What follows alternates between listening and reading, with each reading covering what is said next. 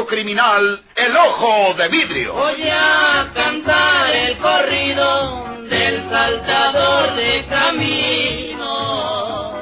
La borrascosa juventud de Porfirio Cadena. ¿Cómo perdió uno de sus ojos? ¿Y por qué tuvo que seguir la vida criminal perseguido por sus poderosos enemigos?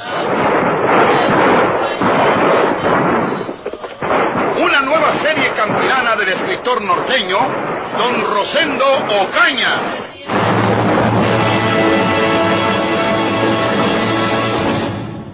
Échese otro jarro de leche, señor. Eh, muchas gracias, señora. Por esta vez ya es más que suficiente. Écheselo. Le va a hacer falta para el camino tan largo. Écheselo y se va. Eh, eh, ¿qué, ¿Qué pasa, amigo? ¿Qué armas porta, pues? ¿Cuáles armas, señor? No traigo ninguna. Ah, es verdad que anduviera usted pescando. Usted debe ser un trabajador de las Islas Marías que con seguridad que me robó la lancha en que andaba trabajando. ¿Dónde dejó la lancha, pues? Eh, cu- ¿Cuál lancha? La, la única lancha que me trajo hasta aquí fue, fue un cajón de muerto de los que usan en las islas, señor. Eh, le voy a decir la verdad. Me pelé del presidio. Iban a enterrar a un compañero que se murió y yo pude hacerles la trampita de meterme yo en el cajón y dejar el cadáver del compañero en mi cama. ¡Ave María Purísima! Deja caer al suelo el arma que traiga, eso. Ahí está, señor. Ese martillo es, es la única arma que traigo. El cajón de muerto me sirvió como una lancha para no ahogarme. Y ese martillo para defenderme de los tiburones que en la madrugada rodeaban mi paso. Ya se me hacía que iban a voltearme al revés con toy caja. Se tiene que ir de aquí luego, amigo. Se tiene que... Sí, sí, sí, señor, sí, hombre, sí.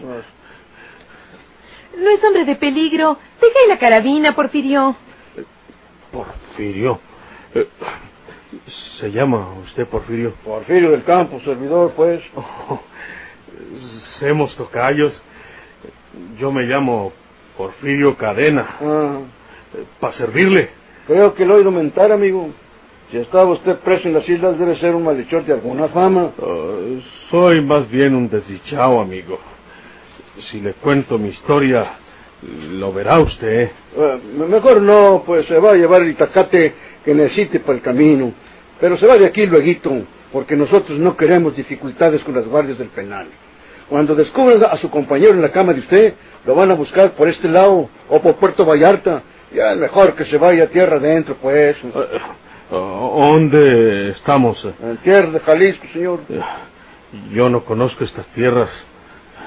Antes de irme, no quería informarme por dónde pasa algún ferrocarril o, alguna carretera donde pueda buscar un mueble que me lleve para mi tierra. A 20 leguas de aquí pasa el ferrocarril. Veinte leguas. Más para allá, tierra adentro. Pasan muchos negociantes a caballo o en muebles, señor. Ellos puede que quieran llevarlo más cerca del ferrocarril o de la carretera. Están cerquita uno del otro. Eh, gracias, señora. Échale por ahí el itacate para el camino, mujer, para que se vaya de una vez, pues. Eh, yo tengo dinero en mi tierra. Soy de Nuevo León, amigo. Fíeme su caballo ensillado. Porfirio Cadena no queda mal nunca. Yo le mando pagar nomás llegando a mis terrenos. ¿Cómo le dicen a usted? ¿Cómo me dicen? Sí, ¿cuál sobrenombre, pues? El ojo de vidrio. Ah, Desde que era chico perdí un ojo y lo tengo de vidrio. Por eso me pusieron ancina. hace algún tiempo. Usted hizo una tarugada por ahí en San Luis Potosí. Pues, eh, Hasta es- por acá llegaron las noticias, amigo. Ya ese citacate que le está preparando la vieja y se va de aquí. Yo no quiero perjudicarlo, pero tampoco quiero enredos con la justicia. No desconfío de usted, pues. Pero no le doy el caballo, porque si lo agarran en un caballo mío, van a decir que yo le ayudé a escapar más lejos. Averígüeselas como pueda. Ya nosotros hicimos por usted lo que pudimos, pues. Está bueno. Y gracias, señor. Venga. Ahí para el camino. Muchas gracias, señora. Y usted, amigo, si algún día se ofrece, tiene un amigo en este servidor, Porfirio Cadena.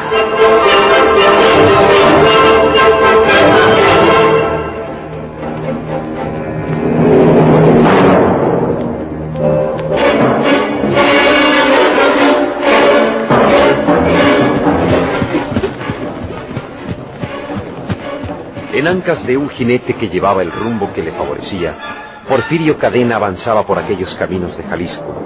Era como un resucitado que hubieran arrojado las ennegrecidas aguas del Pacífico.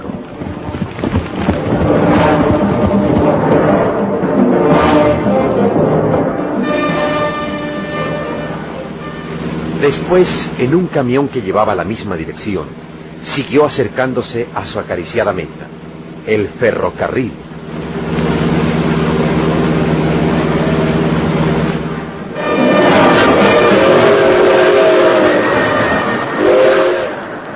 Los trenes de carga habían sido el medio mejor para viajar de Porfirio Cadena. Estaba acostumbrada a viajar de mosca en los trenes cargueros. Era como una sombra que se escurría por entre los carros y que se perdía en las góndolas eludiendo el encuentro con los garroteros que recorrían el tren. Lo mismo durante las noches que en pleno día. Porfirio Cadena sabía que el tren era veloz y que rápidamente lo acercaba a la civilización.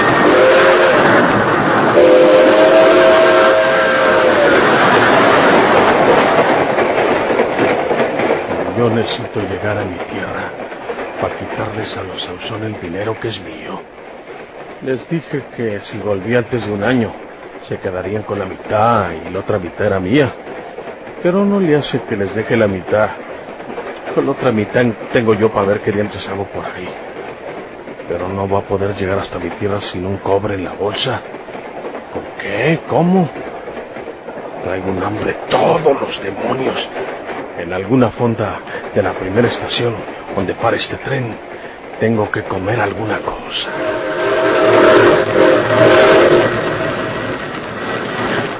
Va pitando el tren. Eso quiere decir que vamos a llegar a una estación. A ver si hallo algo que comer. Ya me muero de hambre,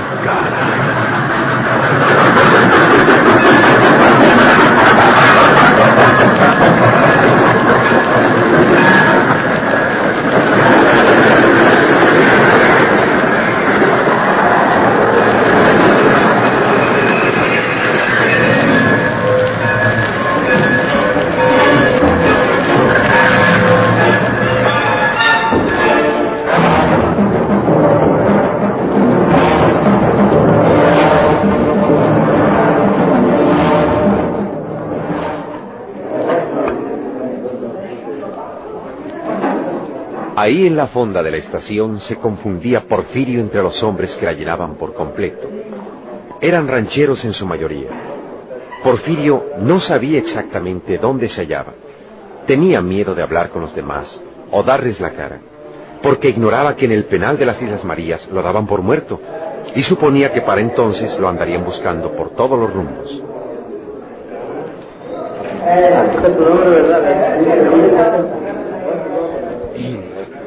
Es mío su caballo, amigo. Aquí tiene los 300 pesos que quiere por él.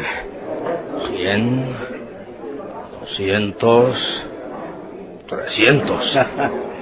ya sabía yo que le había gustado mi caballo, don Alberto. bueno, pues yo acostumbro sostener lo que digo. Le dije que ese caballo se lo daba en 300 pesos y mi palabra es ley. Lléveselo, es suyo. Ahí está en la cuadra del mesón. Eh, voy por él para ponerle la montura de mi alazán. Con el permiso. Sí, don Alberto, pase.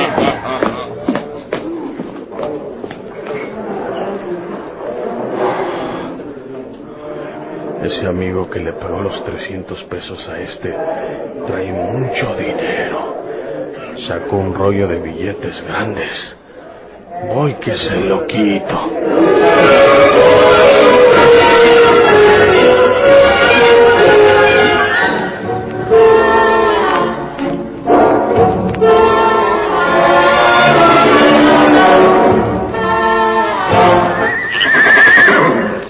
¡Oh, oh, Colorado! quieto, quieto, quieto, quieto, caballito. Chulo el animal. Mm, es regalado en 300 pesos. Pero el amigo Carlos echó la hablada y no pudo partearse.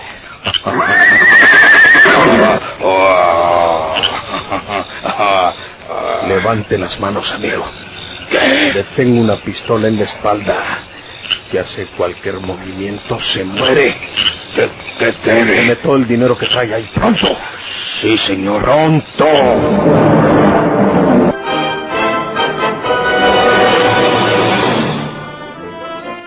Venemos con una molestia, señor don Benito Cueva. Aprovechando la oportunidad de que se encuentra aquí con Agustín Reyes. Porque a los dos tenemos que hablarles muy seriamente. Es decir, quieres matar dos pájaros de una pedrada, Pedro Sazón. No. Pues, tómela como usted quiera, don Benito. Aquí entre ustedes dos el asunto que nosotros venimos a tratar. Esta Marisabel Agustín se creyó que tú le andabas enamorando y te dijo dónde teníamos escondido el dinero y demás objetos que nos obsequió el tío Porfirio antes de irse para las Islas Marías. Mira, mira, mira. Donde tuvo la desgracia de morir como ustedes lo habrán leído en los periódicos. Y resulta que ahora que nosotros vamos a sacar ese dinero porque queremos eh, decir unas eh, misas al sufragio del alma del prometido, pues buscamos donde teníamos esa fortuna y no hay nada. Escarbaron y se llevaron el dinero y las barras de oro y plata, dejando nomás unas piedras mugrosas dentro de la castaña. Y para no andarnos con rodellos, estamos seguros que entre tú, Agustín Reyes, y usted, don Benito Cueva, nos han robado ese tesoro. ¿Y por qué no nos acusas con la autoridad, Pedro Salzón? Es la misma cosa que yo iba a decir. Anda a quejarte con la autoridad. ¿Cuál autoridad? Si las autoridades las vienen flojas a don Benito Cueva. No hables de más, Pedro Salzón. Déjame hablar a mí, Pedro. ¿De cuándo no te paras a visitarme como antes, Agustín Reyes? ¿Verdad que de la noche en que nos convidaste a cenar con tus hermanas? ¿Sí? ¿Y qué? No está claro el asunto. Me anduvites manzaneando con la falsedad que querías casarte conmigo. Puras mentiras. Lo que querías era saber dónde teníamos escondido el dinero. Mientes, Marisabel. No miento. Y yo, la muy bruta, me puse a creerte y a decírtelo. Y entonces esa noche nos convidaste a mí y a Pedro a cenar en tus hermanas. Y tú no estabas allí cuando nosotros llegamos. Y volviste después de mucho rato. ¿Por qué? Porque sencillamente andabas sacando el dinero de donde sabías que lo teníamos. Te digo que mientes. Y yo digo que nomás te estoy diciendo la pura verdad. Y en esas agencias te ayudó don Benito Cueva. Estás equivocada, Marisabel. Vamos a decirles la verdad, Agustín Reyes. Nosotros, efectivamente, fuimos esa noche a sacar el dinero de que ustedes estaban hablando. Y que me parece que no lo ha mirado Naiden más que ustedes. Pero después de jalar para un lado el trastero de la cocina y después de escarbar y sacar la castañita, al abrirla nos encontramos con que todo lo que tenía dentro eran esas piedras mugrosas que ha hablado Pedro Sazón. Está usted confesando la verdad, don Benito. No juegan a robar nuestro dinero. Nosotros no robamos a Naiden, Pedro Sazón. No. ¿Cuándo nos has conocido a nosotros de ladrones? Pues usted lo está confesando luego. Déjame acabar de explicarme. Ese dinero no es de ustedes. Ese dinero se lo robó Porfirio Cadena, que ahora debe estar ya en los infiernos pagando las culpas por lo que hizo en este mundo. Ese dinero es de aquellos a quienes robó Porfirio. Y la autoridad debe recoger ese dinero para devolvérselos a sus dueños. ¿Y usted es la autoridad? No, pero soy un ciudadano honrado y exijo esa restitución. Usted es un ladrón, señor Don Benito Cueva. Es mejor que tengas la boca cerrada, muchacha. Usted, un Benito, acaba de confesar que fue con Agustín Reyes a escarbar en casa, precisamente donde teníamos ese dinero nosotros, porque lo heredamos de tío Porfirio, y en esa forma confiesa usted el robo. No fuimos solos esa diligencia. Nos acompañó la autoridad. La invitamos a que fuera con nosotros para dar fe de aquello que íbamos a hacer. ¿Cuál autoridad? ¿Cómo cuál? La de nosotros. El encargado, don Cleto. Y si lo dudas, puedes hablar con él. Bonita autoridad. Usted la quita y la pone a su antojo, don Benito. Ya te dije que cerraras la boca, muchacha habladora. Lo que diga mi hermana lo sostengo yo. ¿Qué traes tú, Pedro Sazón? Traigo esto, esta pistola para los dos. Pedro. Mete esa pistola, Pedro Sazón. Al que trate de sacar arma o moverse de aquí, le doy de balazos. Entra en la casa tú, Marisabel, y busca nuestro dinero por todos los rincones, hasta que lo halles. Sí, Benito. Los acusará de haberse metido en mi casa a robar, Pedro Salzón. Y yo también los acusaré a ustedes, viejo ladrón. Te arrepentirás muy prontito de haberme endirigido esas palabras, ¿eh? No se mueva ninguno de los dos, porque se mueren. Estás perdiendo el tiempo, Pedro Salzón.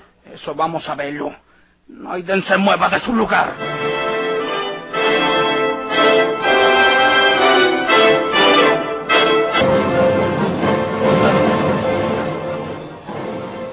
¡Pronto, Marisabel! ¡Ándale! Te digo que estás perdiendo el tiempo, Pedro Salzón. Nosotros buscamos el dinero, pero no lo hallamos. En vez de buscar aquí, ¿Por qué no buscas en calgo otra persona que se nos haya adelantado? Eso dice usted para que no síganos buscando en su casa, ¿verdad? Pues puedes buscar todo lo que quieran. No se haga para acá. No se mueva de ahí. Al que se mueva le doy un tiro. Tú tampoco, Agustín Reyes. ¿Quién se está moviendo tú? Ay, de nombre. Deja caer al suelo esa pistola, Pedro Sauzón. ¿Qué? Muchacha. Deje esa pistola, Pedro. ¿Onta? Agarra la manito. Ah, levanten las manos todos. Si alguno se mueve, dispara sobre él. ¡Háganse para atrás todos! Reculen para atrás todos o les tiramos a dar. ¡Pronto! Ahí está bueno. Ahí está bueno. Ya no se muevan, Aiden. Tengan los brazos para arriba los tres. Vámonos, Marisabel. Vámonos.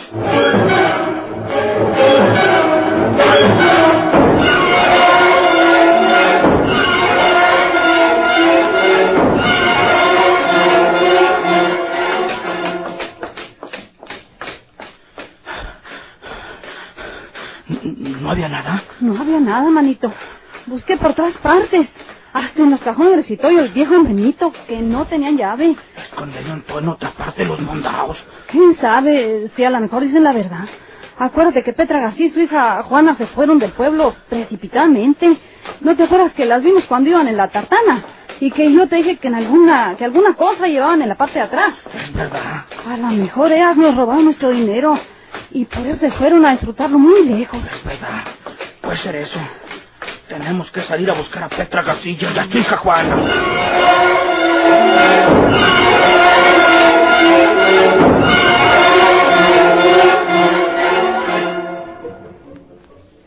¿Qué le sirvemos de almorzar, señor? Tenemos eh, chiles rellenos, cabritos, chuletas de marrano, bisteques, eh, lengua lampriá, huevos rancheros, eh, huevos con chorizo. Muy buen chorizo, mitad y mitad. Ahí usted dirá lo que le sirvemos, caballero. Ah, eh, sírvame un- unos huevos rancheros. Con todo gusto, señor. Ándale, mija, póngale aquí los platos mientras yo voy a la cocina a prepararle los huevos. Sí, mi mamá. Con su permiso, señor. Sí, sí. Son Petra García y su hija Juana en Monterrey con esta fonda. ¿Será de ellas? ¿Qué habrá pasado por allá en Laguna Sánchez?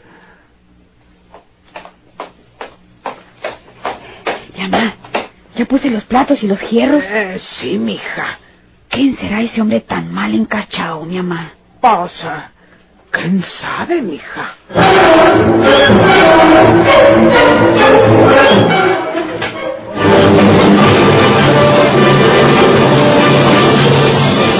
¿Por qué se hizo criminal el ojo de vidrio?